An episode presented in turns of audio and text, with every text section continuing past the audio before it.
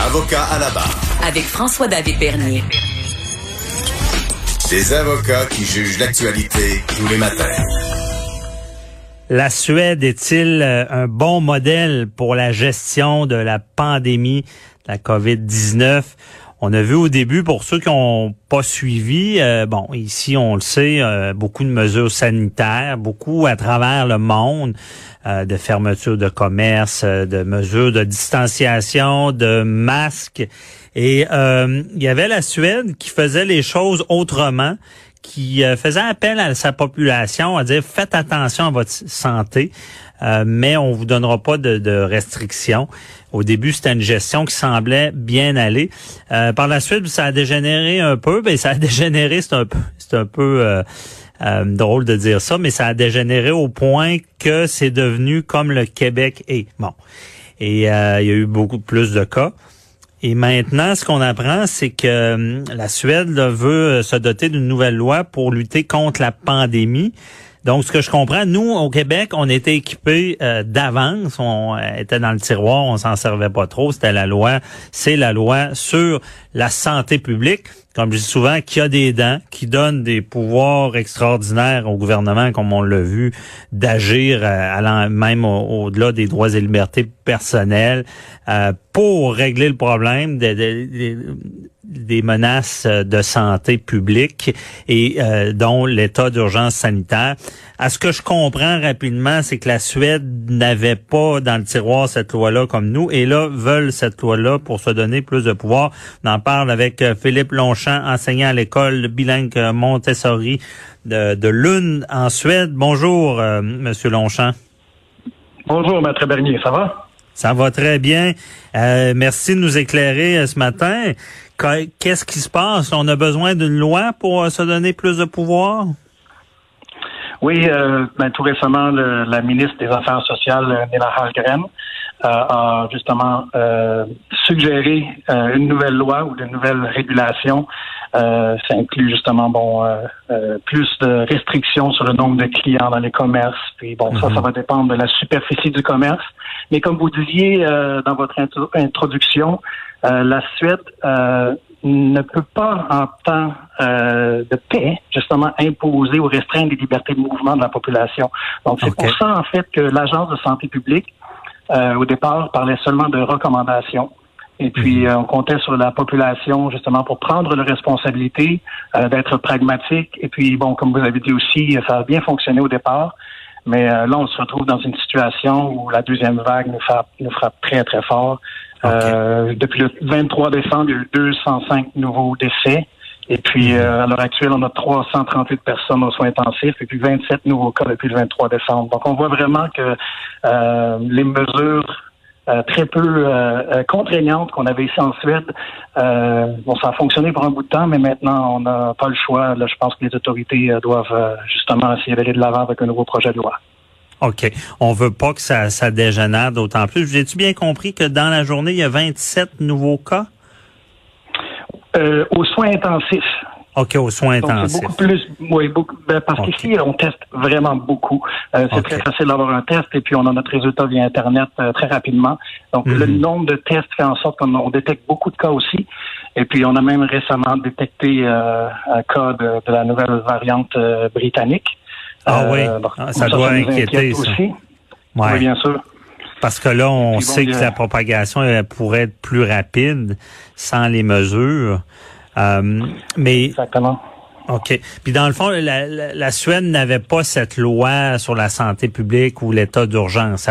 C'était une loi plus euh, en temps de guerre, ce que je comprends. Oui, exactement. Et puis, bon, ça permettait pas justement légalement au gouvernement de la, de la Suède d'imposer le même type de, de mesures de contraignantes. Si on compare avec les pays voisins euh, comme la Finlande, la Norvège ou le Danemark, on voit qu'ils ont beaucoup mieux géré la crise que, que les Suédois. Et malgré tout, je pense que la population suédoise s'est rangée en général derrière les recommandations de l'Agence de santé publique. Euh, Même euh, durant l'été, il y avait même une sorte, une forme d'arrogance, comme quoi, bon, les Suédois avaient raison, on avait fait le bon choix.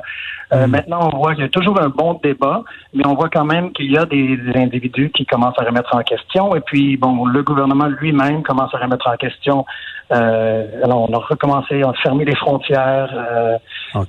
on parle de justement commencer à donner des contraventions ou des amendes aux gens qui organisent des rassemblements de plus de huit personnes. Mais encore là, c'est juste encore des, des, des recommandations. Ils n'ont pas le, le, les- le, le, Mhm.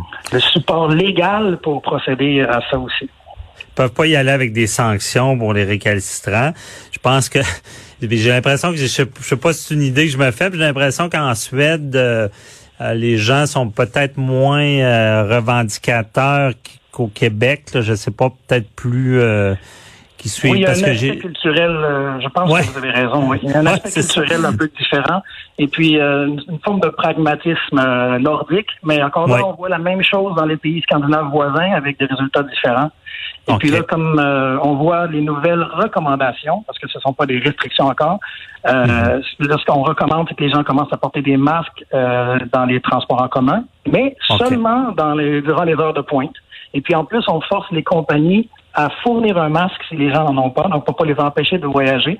Euh, Donc on responsabilise pas beaucoup le citoyen, mais on compte sur le, le citoyen suédois pour justement avoir une, une autodiscipline. Euh, par contre, là, il y a beaucoup de, de choses qui se passent aujourd'hui. Euh, parlant d'autodiscipline, il y a un nouveau scandale parce que le premier ministre Stéphane Löfven et ses gardes du corps ont été aperçus dans un centre d'achat à Stockholm deux jours après avoir fait un discours prônant l'autodiscipline et encourageant la population à avoir Ah. recours au confinement volontaire. Donc, il faut savoir prêcher par l'exemple. Donc, Ouais. ça, ça, ça envoie pas le bon, le bon signal à la population. Et puis, il y a Mhm. même cinq autres ministres qui se sont fait euh, euh, filmer en train de- de- d'aller chercher des paquets, par exemple, au, euh, à la poste euh, qui ne portaient pas de masque. Et puis, euh, Oh, ça, ça masque, fait mal à l'image. Faites ce que je dis, pas ce que je fais. Oh, effectivement. Exactement, Ouais. Et Mais- est-ce que est-ce que c'est euh, découlant de ça qu'on parle on parle d'une loi ou c'est c'est pas lié à... Non, parce que c'est justement c'est les mêmes individus qui parlent d'une nouvelle loi qui se sont fait prendre. Donc, Aïe, aïe, C'est aïe. peu ironique. Ouais, Ouais. C'est un peu ironique. Et puis bon, mais euh, les gens sont pleins de contradictions, mais euh, bon, il y a toujours la bonne nouvelle que la campagne de vaccination s'est amorcée ici dans l'équivalent Ok. des CHSLD. Et puis bon, on a attribué la première dose aux personnes âgées qui font partie du, du groupe à risque. Et puis là, la phase 2, aujourd'hui, ils ont annoncé que ça va inclure toutes les personnes de 70 ans et plus. Euh, donc, euh, normalement, ça, ça se passe relativement rapidement ici en Suède. On a une petite population de 10 millions d'habitants. Mhm. Puis, euh, C'est une bonne nouvelle. Mais est-ce que euh, est-ce que l'opposition, euh, est-ce qu'il y a un- au gouvernement là, pour cette mesure-là de la loi, est-ce qu'il y a une opposition qui est en place ou il semble se rallier derrière cette, cette décision-là de mettre une loi en vigueur? Euh, je m'excuse, j'ai juste perdu un peu le contact. Euh, j'ai Ouais, y a pas de problème. de. Il n'y a pas de trouble, on est loin. Euh, je me demandais si euh, bon le gouvernement qui veut cette loi-là, euh, est-ce qu'il y a, y a l'opposition, il y a une opposition à dire non, on ne veut pas ça parce que ça va restreindre les droits et libertés. Euh, historiquement, ça s'est pas fait. Est-ce qu'il y a une opposition en lien avec la loi?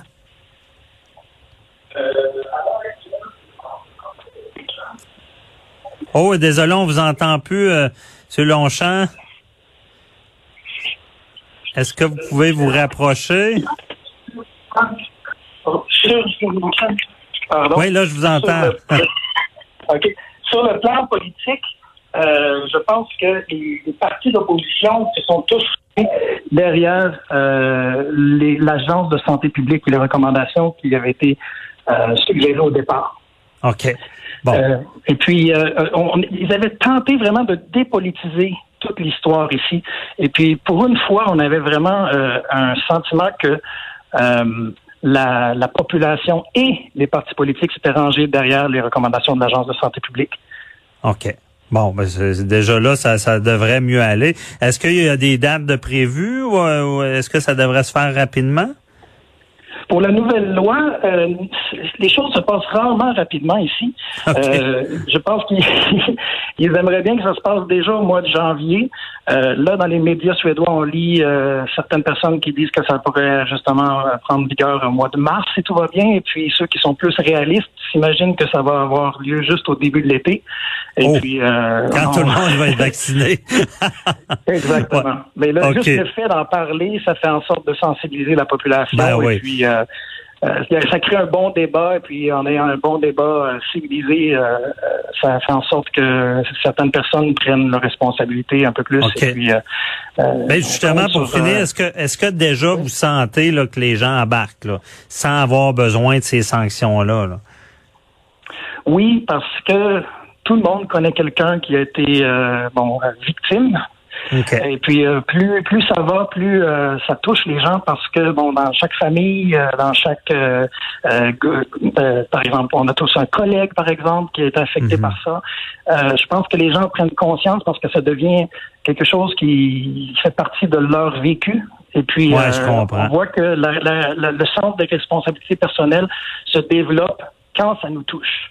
Oui, euh, effectivement, quand c'est dans notre cours. Mhm. Exactement, oui. C'est tout le temps qu'on avait. Très, très intéressant de savoir ce qui se passe en Suède. Euh, bonne continuation. Merci beaucoup, Philippe Longchamp. Bonne Merci journée. Beaucoup, M. Bernier. Bye bye. Euh, bonne année d'avance. Merci à vous aussi. Bonne année. donc, au retour, on, parle avec Hubert Sassi d'Éducalcool. C'est les conseils pour le temps des fêtes de pandémie, parce que c'est pas fini. Il reste le jour de l'an. À tout de suite.